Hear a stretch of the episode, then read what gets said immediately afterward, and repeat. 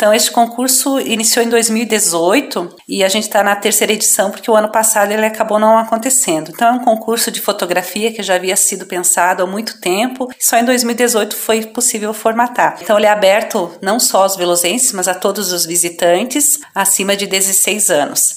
A inscrição é online, as fotos são enviadas também via formulário, né? Todas as inscrições, as informações estão no edital que está nas redes sociais e no site da prefeitura. O objetivo é selecionar 12 fotos dentro de três categorias: a categoria cultura e cotidiano, que pode ser imagens das diversas celebrações, costumes típicos, manifestações populares, as profissões, é, expressões artísticas e culturais do município. Tem a categoria patrimônio, tanto material, imaterial, arquitetônico, paisagístico do município, e meio ambiente, paisagens da flora, fauna e aspectos né, do meio ambiente do nosso município. Então, e essas são 12 fotos, porque essas selecionadas elas vão para o calendário de eventos.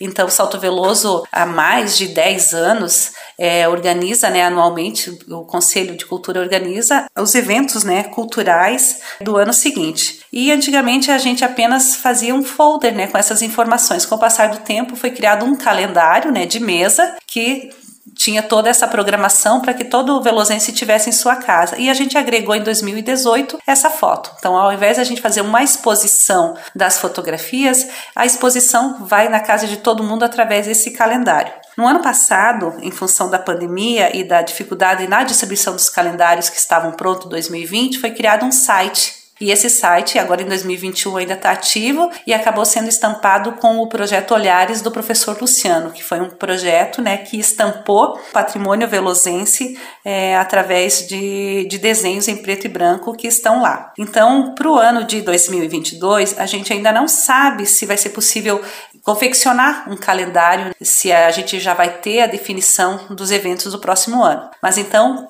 essas fotos selecionadas irão para esse site e fica também uma exposição virtual permanente. Então, todo mundo convidado a participar. As fotos podem ser enviadas até o dia 31 desse mês e a gente está aceitando fotos desde 2019, porque também tem um período, né? Sempre é um período de um ano, né? Após o término do evento, a pessoa já pode guardar fotos para mandar para o próximo concurso. Como não teve concurso em 2020, a gente está aceitando fotos desde novembro de 2019. Então, dá para dar uma olhadinha nos arquivos que tem no celular, que tem em casa, no seu computador e enviar. Cada participante pode enviar duas fotos por categoria. Então, no total, são seis fotos que cada participante pode enviar e pode vir a ser selecionado em todas. Né? A seleção é feita pelos membros da Câmara Técnica de Artes Visuais do Conselho de Cultura. Então, todas as fotos recebidas serão impressas. Os avaliadores não têm né, o acesso a quem enviou, o nome não está presente na foto, apenas eu